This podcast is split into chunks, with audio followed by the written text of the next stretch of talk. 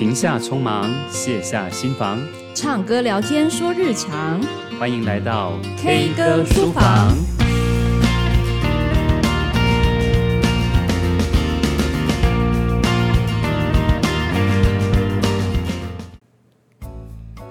Hello，各位听众朋友，大家好，欢迎来到 K 歌书房，我是老苏苏明进。Hello，我是 K 罗怡君。哎，今天是我们的第一集，正式跟大家见面哦。第一集，当当当，嗯，听起来好像应该很雀跃，对不对？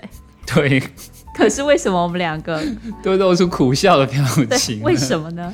因为这个是我们大概已经录了在第几次了？第四次还是第五次了？我们这个是命运多舛的第一集，呃，我们第一集的主题叫做梦想，所以大家知道梦想是非常不容易达成的，遥不可及的梦想啊！我们的梦想其实就是。好好的录个 podcast，然后跟大家分享我们内心的一些想法。没想到这个小小的梦想需要我们不断的锻炼我们的心智啊！对，我们要有心理韧性，一次又一次的失败，然后跟一次一次找不出原因的这个挫折。好，嗯、但是总而言之，总是跟大家顺利见面了。对、嗯，那为什么我们要谈梦想呢？梦想，梦想，这个听起来是非常正面的，对不对？对，非常正面的主题。但其实。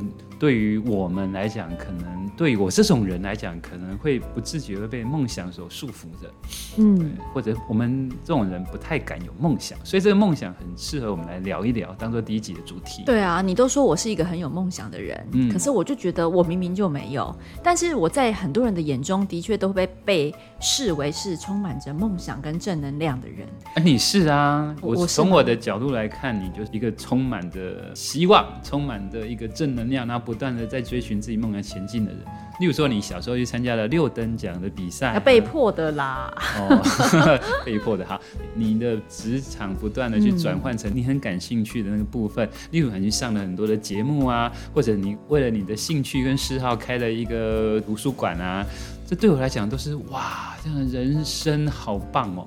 嗯嗯，好像很多人都是这样看我，嗯、所以我觉得这个误会可大了。误会啊！对对对，因为我真的觉得我不是一个有梦想的人。你现在来问我，我一句都回答不出来。但是号称两个没有梦想的人要来谈梦想这件事情就有趣了，因为我们可能各自代表着社会上众多的人也是这个样子。嗯哼，嗯哼，所以我们今天好好的来聊一聊。对，那毕竟我们两个现在完成了一个小小的梦想，就是合开 Podcast。对，这时候赶快赶快按赞、订阅、加分享。嗯，好哦，那梦想对你来说？有什么特殊的经历吗？嗯，我自己觉得这个主题我是蛮感兴趣的啦。我从小就是一个自以为没有梦想的人，嗯、我不太敢有梦想。嗯，但我看着很多有梦想的人，其实会流露出小小的羡慕，包括你，或者是我家的太太。嗯，我家的太太就是一个很特别的人，她跟我一样，其实是一个国小老师，可是她在教书很多年之后，她毅然决然的就。辞职了，然后到美国去读书。对于当时的不管是同事啊，或者是呃很多的好朋友，都觉得这是一非常惊讶的。对啊，蛮大胆的哈。而且你结婚了嘛？对啊，对啊，对啊。所以大家更不可思议啊，说哎，都结婚了，你为什么敢让他去国外读书？你对他，你对自己很有信心嘛？哈。哎哎哎，讲到另外一个重点，好，没有。但总之你呃帮助他了。嗯，对啊，我还特地到台南去，嗯，他的爸爸妈妈面前跟他说，哎，我是支持他去国外念书，他此时就是需要去国外去好好的专精在他的合唱里头。嗯，嗯，当时很多人问我说，为什么我想要做这件事情？其实对于我而言，我刚刚说了，其实我看着这些有梦想然后愿意去追寻的人，其实我就觉得心里是很佩服的。那我们这种没有梦想的人，干嘛去拦住他们呢？嗯，我们应该去好好去协助他们，让他们可以顺利去完成他们的梦想啊。他等于是代表着我去实践它，对不对？替你完成的那个冲动。对。哦，所以你是梦想的推进器，像是火箭旁边那两个辅助器。嗯，梦想的推进器，不错。哎，这集的 slogan 出现了，符合你的人设。嗯，对对对。但话说回来，为什么你没有梦想？嗯，应该这样说啊，我从小到大就是一个很务实的人。嗯、那我有努力的去回想，那其实会发现说，在我的小时候，我喜欢的事情是很多的，嗯、例如说我喜欢音乐啊，我喜欢美术啊，我喜欢，例如说大自然啊，我学好多东西。但我每次在做这件事情说，说例如说我以前小时候在学钢琴，刚、嗯、开始在学的时候，我学得很开心，然后也很有成就感。可是我妈妈突然就跟我说：“哎，进来，我们家哈没有什么钱哈，一次没有办法。”让两个小孩一起去学钢琴，所以哦，我就哦读懂了他的意思，听懂他的意思，所以后来就好，没关系，那我就不要去学好了。这样，那后来，例如说我喜欢画画，那当时其实画的还算不错，高中的时候可能也甚至参加比赛，或者是拿到最高分这样。嗯。但我爸突然就冲进我房间，就说：“你不要再画了，画画是没有办法当饭吃啊。嗯”然后就是对我，嗯，其实当时是很难过的，就默默收起我的画笔，我是再也没有在家里画过画。所以我后来就发现，其实我从小到大有很多的事情，其实是想要去做的事情，都无形中被掐住、被钳制住，所以以至于浇熄了我对很多事情的一些呃想法，或者是对冲动这样子。哎、嗯欸，所以你就开始慢慢变得很务实。对，我不太敢对很多事情有很多的一些想法，我习惯是在这一步踏稳了之后，再往到下一步的前进这样。嗯，那我发现。其实我也觉得我是一个很务实的人，嗯哼，嗯，但是我后来发现，从你刚刚的话当中，我们两个对梦想的定义是不太一样的。好，也就是说，我可能号称我没有梦想，可是呢，我觉得我有很多小小的目标，而且我的务实来自于我想要积极的实践它，我要怎么达到我的目标？比如说，我的梦想可能是，呃，有一天呢，我就是不想要，呃，被上班绑住。我想要时间自由。嗯，好，那我那时候在上班的时候，就突然惊觉到说，哎，这个是我的梦想。我想要自由自在的，然后下雨天老娘就可以不要出门，然后呢，我可以睡得晚晚的，然后避开什么什么上班人潮啊，再去做我喜欢做的事，或者是呢，呃，我可以在非假日的时候，可以带着我的女儿去做一些呃我们很想想要做的事情，避开那个人潮，所以这就这就需要时间自由嘛。嗯哼。好，好，但但当我想到这个梦想的时候呢，我就会很积极的问自己说，那接下来呢，我要做什么事情，然后我可以达到这个目标。所以我反而都把梦想换掉那个词了，我把它叫成目标。梦、嗯、想感觉无法达成，但是目标可以。你刚刚讲的应该是每一个人的梦想吧？就是时间自由啊，金钱自由啊。我太太也是这样子，她说。她当时就当一个国小老师，但是她就她就每天要早起，然后还要站在那边路口当导护，她就觉得说，天哪，呃、我在干什么？她她要专注，更专注在他的和尚事业。所以对我而言，对我们大部分人而言，其实我我们反而是非常佩服你们去追寻这个预设好的一个一个的目标往前进的一种勇气。嗯，但是我现在发现，就是很多人他会把梦想跟那个职业绑在一起。嗯嗯，所以你看到我们现在要协助小朋友探索兴趣啊，探索他的梦想啊。那你会怎么跟他对话呢？我随便举个例哈，假设今天你去问一个五六岁的小朋友说：“你你的梦想是什么？”哦，可能会有很多人回答你是：“哎，我的梦想要当建筑师，我的梦想要当什么师？”你就会发现他都会跟职业绑在一起。嗯哼，好。但是如果今天爸妈很开心，有没有？今天假随便讲了哈，假设他的孩子哦，他看他很喜欢空间，他看了很多绘本是跟建筑有关的，然后他就觉得以后要当一个建筑师，可以盖出漂亮的房子啊、大桥啊。啊，好，然后这时候妈妈可能就会很认真说：“哎，对，你看我孩子喜欢这个东西，哎，那这样子的话，他的数理要很好。”嗯哼，啊，完了，那如果他数理不好呢？他是不是就要很务实的知道自己不适合这条路呢？哦，所以我觉得我们有一个危险地带，就是虽然我们可能用职业在对话，在跟孩子做对话、做想象，但是我们好像真的把他把职业绑在一起的时候，我们就会扼杀了很多对梦想的一个兴趣，可能就像你爸妈一样了，对不对？画画能干嘛？对啊，对啊。但是年近半百的你现在好像 干嘛提到年近半百啊？但你看看你的。你喜爱喜爱音乐跟喜欢画画的那个种子，是不是不知不觉又想办法，好像那个石头缝里的小草冒出来了？对啊，我刚刚说我的太太就是合唱指挥嘛，所以她的合唱团经常会有一些演出。那早期的话，因为他欠合唱团员，所以说后来我就去他合唱团帮忙唱歌。那后来他可能又办了很多音乐会，像是亲子音乐会，所以为了这个部分，我可能又帮他写了一些剧本啊。嗯、那甚至后来去帮他导一个戏啊。后来又那个演员又没有办法出席啊什么的，就后来下去演戏，然后不知不觉后来就变成那个里头一个演员，又演一个老人，然后在里面这样子当一个主持人这样子哈啊。而后来他又办了什么合唱营啊，然后营队里头有一些什么合唱阅读课，那所以我要去帮他上一些阅读课。那上完阅读课之后，他们说，哎，好像欠了一个营歌一个主题曲，然后帮他写了很多首的关于一些。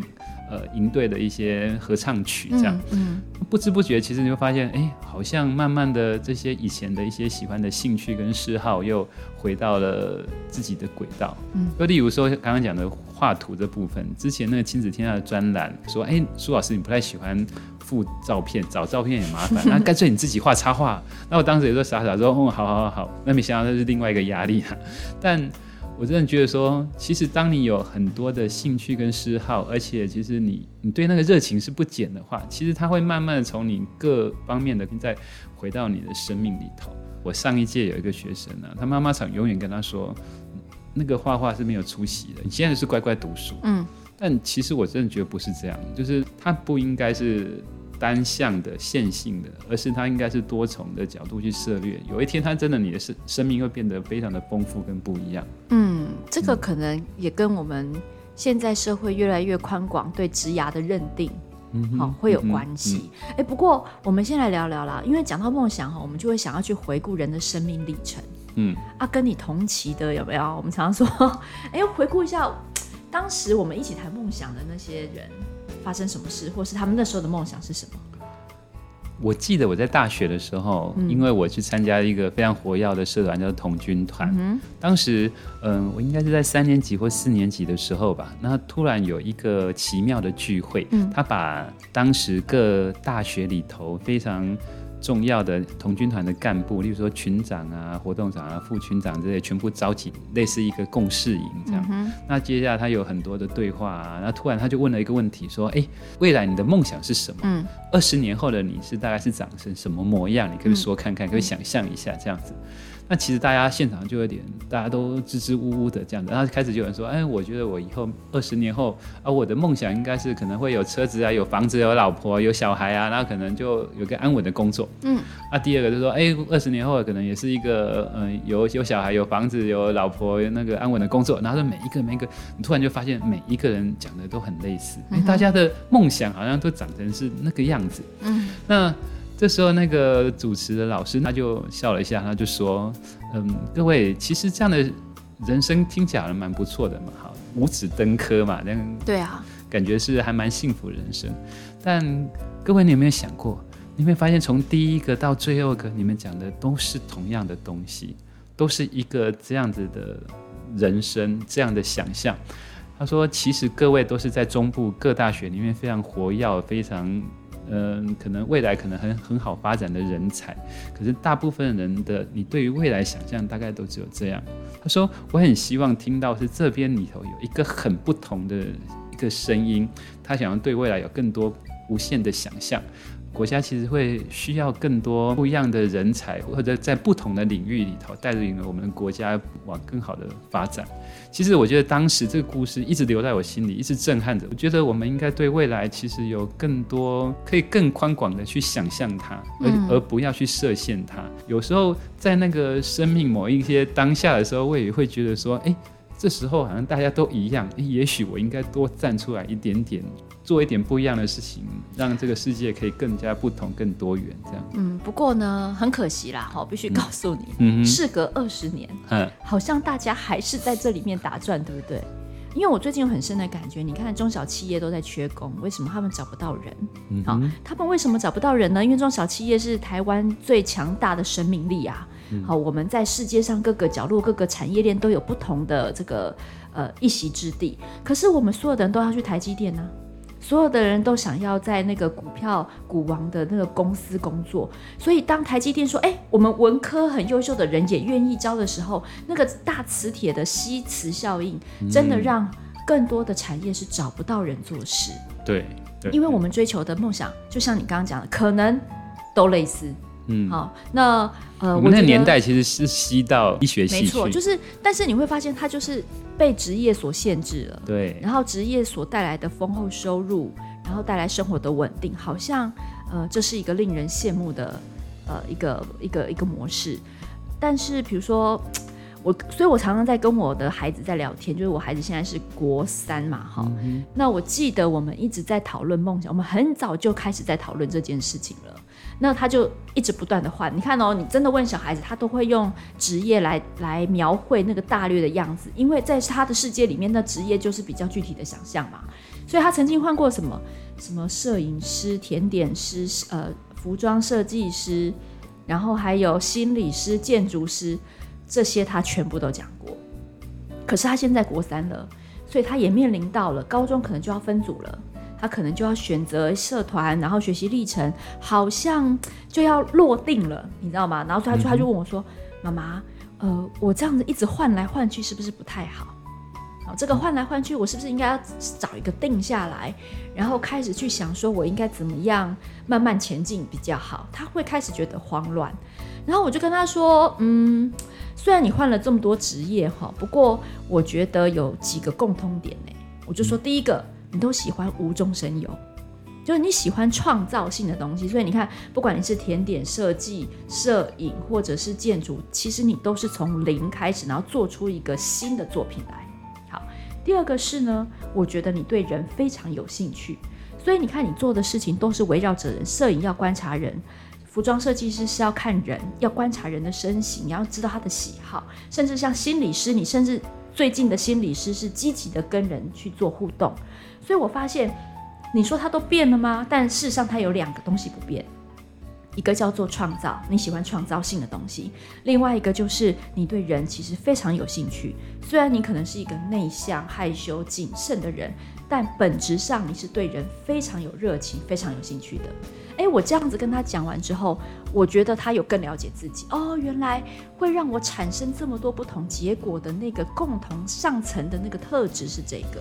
他很开心，然后我就说，你不用急着一定要选定一个什么东西，因为你只要抓住你自己的特质，你会在不同的领域找到你可以发挥的功能，所以我们就不会被职业限制住了。嗯哼，那这个对话，我觉得，呃，就让我认为说，也许我们跟孩子在引导他探索兴趣梦想的时候。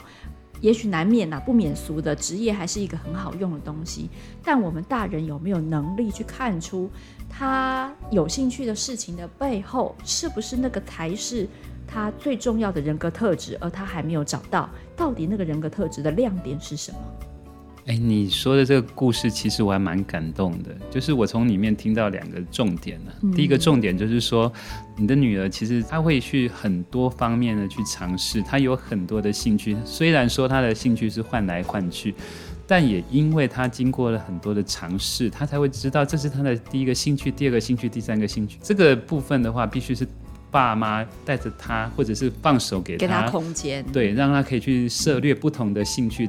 这样的，他的思维才会更加的广阔，更加的流畅。嗯嗯。可是现在的爸妈很少做这件事情，他们的小孩子其实生活是非常的狭隘的。那第二个就是说，我觉得你的对话其实是蛮励志的。你的对话里头其实是有个正向支持，你不会去否定他，而是帮他提取一个更重要的重点出来，让他可以清楚的知道他的兴趣啊、他的未来以及他的他的优势、他的专长是什么。我觉得这很重要，帮他提出来，让他可以看到，然后让他可以更多的自我价值感。所以我觉得“探索”这个词，嗯，应该是说在那个过程当中会让你更了解自己，而不是假设你必须找到一个标的物。啊，所以在这里我就要开始介绍书了嘛，因为我们是 K 歌书房，不要忘记。对，K 歌书房书出现喽。对，所以第一本我想要介绍的是《梦想勒索》。哦，梦想勒索，它是一个，对，它是一个日本的专门做职涯教练。嗯。你看他们有这样子的一个职业，这很酷哎，这种对啊，你看我们台湾都还没有想象出这种东西，对不对？它都是藏在各个不同的单位里。原来我们以前有做过什么性向测验？对，那辅导室嘛。对。但是人家是专门做职涯教练，所以他是到所有日本的高中、大学，大量的去收集这个第一线的资料跟样本，然后跟年轻人做对话，所以他就。直截了当的用这四个字来说，现在的大人根本就在对孩子做梦想勒索。为什么？为什么？因为孩子会说“梦想”这两个字，让我们产生了很大的焦虑。嗯，好，我们没有探索的过程啊，你就要我定了。嗯、那如果我是一个还不知道我梦想的人，那就显得我一无是处哎。然后我就要赶快去抓一根浮木，你知道吗？对啊。对不对？就是我们以前选填志愿的时候，不是也是一样？就在那个慌乱之间，赶快抓到一个东西。没错，然后我抓到那个浮木了，你又不准我放弃，哎，你又觉得你怎么会这么轻易放弃你的梦想？嗯，好，所以他认为呢，我们呃现在目前的社会哈，虽然谈的好像是很积极正向的梦想，但事实上给年轻人无比的压力，好，那也让他们变得不敢去想。就像你刚刚讲的啦，就是说。我们的梦想跟职业已经连在一起了。例如说，我们也会写作文嘛，对啊，就是说我的梦想是什么？那我们好像就应该要是思索，找到一个比较高大、比较、呃、不一样的目标出来哈、嗯。那我们就把它设为梦想。那现在因为这个作文的命题的关系，所以你就要想说，我要应该用什么样的能力、什么样的方法去达成那个目标、那个梦想。可是因为那个目标、那个梦想太过于伟大，以至于我们的计划很难去实现，他就挫折不断。对对对，他就挫折，所以他就没有办法再去循着这个梦想前进。对，然后他也不敢再切换跑道。对，或者是他抓了，就是好像被迫一定要有一个梦想。嗯，好，然后那个梦想又没有人告诉他说，所以那个元素到底是什么？所以什么叫做梦想？也没有人跟他讨论这件事。哎，我突然想到一个故事，就是说。嗯我以前有一个学生啊，他在国小的时候，他就展现出他对于跳舞非常热烈的渴望。嗯，所以说他在每天放学后，他都会到舞蹈团去练习哦，而且他就是去参加很多很多的比赛，甚至拿到全台中市的第一名，然后还去参加全国的比赛，都拿到非常亮眼的成绩。当时的我看着这个孩子的时候，我就啧啧称奇啊！这是我教书这么久第一次遇到一个孩子，他可以很小的时候就可以看到他未来他要走什么样的路，嗯，以及他的恒毅力、他的吃苦的精神，都让我非常都到位，对不对？对，我很期待他未来的发展，他也许就是国际的舞蹈的明星这样子。结果呢？嗯、呃，结果他现在放弃跳舞了。为什么？中间发生什么事？就是他其实沿路一直都是在舞蹈社、舞蹈班，就是一个一个一直往上去这样子。Uh-huh. 那但是我觉得他在过程中他遇到了一些挫折，或者是说老师或者是旁人的闲言闲语，例如说。我看到他其实已经够瘦了，但是他的老师永远嫌他胖，他一天只能可能吃一颗苹果之类的。天！因为他们要求他们的体态非常的苗条。对。而且老师甚至会就是不经意说：“你要如果再瘦一点哦，你随便都是第一名。可惜你现在就是这样子。”哇。诸如此类的，嗯让他对于这个舞蹈他会越来越不喜欢自己哎。对，他产生了很大的困惑，然后对于这件事情他的热情找不到了。所以，即使我后来有跟他一些互动聊天啊，甚至我们演出也请他回来，对，可是他最后是完全拒绝、抗拒做这件事情。后来他就放弃了，他的人生再也跟舞蹈没有任何的关系。哦，我其实觉得很可惜。但是我跟你有不一样的感受哈。嗯，我觉得这个故事让我又想到两个。第一个是呢，这就是大人太过认真的对待的对待。小孩子轻易说出来的梦想，嗯嗯、我们应该给他的是土壤哈啊，但是不是一个呃支架，马上就要他长成什么样子。嗯，有时候孩子的梦想呢，可能我们要轻松以待，我们真的要去看到更上层、更背后那个打动他的关键是什么，而不是执着在呃他已经选定了这条路，那我们该怎么办？嗯、但第二个是什么？第二个是我非常高兴，他现在有办法离开。跳舞这个领域，我要恭喜他。为什么呢？因为他彻底的切断了所有大人对他的影响。好，这是一个很决裂，你看起来会很放弃，但是我相信年近半百之后 没有了，应该是说，我觉得他会在一个更合适，然后更呃重新能够启动他的那个开关的那个合适环境，他绝对绝对会再站上舞台。但是他现在做的这个措施，我觉得是非常必要，而且他有可能是保命的关键。嗯嗯，对，就是我们刚刚讲的，这个梦想给他太大的压力了，太大的勒索了，所以说他他必须要停止，才有办法继续下去，应该这么说。好，所以这本书《梦想勒索》介绍给大家。那除了书之外，还有歌，老苏要带来什么主题曲？哦，我们 我们规则要先讲一下啦。嗯，就是我们每一次的上集呢，就是呃会有一本书一首歌，然后下集也会有一本书一首歌，所以就是我们两个互相交换喽。嗯、那你的歌是？哦，我的歌。提到梦想，当然就是我的未来不是梦喽。好，那么我们就掌声欢迎我的未来不是梦。我知道我的未来不是梦，我认真地过每一分钟。我的未来不是梦。我的心跟着希望在动，跟着希望在动。哦，啊啊就没有了，怎么这么短？呃，因为第一集嘛，有点小小尴尬嘛，我怕大家直接快转三十秒这样子。哦是哦，对，所以呃，如果大家很想要继续听长一点的唱歌呢，欢迎在下面留言哦，让我们有一点信心，我们就会不断的把那个唱歌的描述再拉长一点。好，所以现在是梦想推进器的讨拍文，所以欢迎大家。我有这样说吗？那你为什么要选这首歌？这首歌就是我们那个年代代表作啊。嗯。你不觉得当时的大街小巷都在播这首歌吗？对，感觉唱了这首歌之后，你的未来真的就是不是梦，充满着光明跟理想的未来。哎，然后呢？对，但是我觉得对于现在的我来讲，好像不是这么样子。未来的梦想应该不是这么呃这么激励人心。对于未来，其实应该是它都是在建筑在。此刻每一个当下，当我们把现在的每一个当下过得精彩、过得快乐，充分的去享受，或者是探索很多的兴趣，这个此刻更加的快乐，更加的有能量，未来其实就会变得非常的精彩。嗯，未来就会充满梦想，如同我们现在顺利的录完第一集，对，终于录完了第一集，这是第五遍了。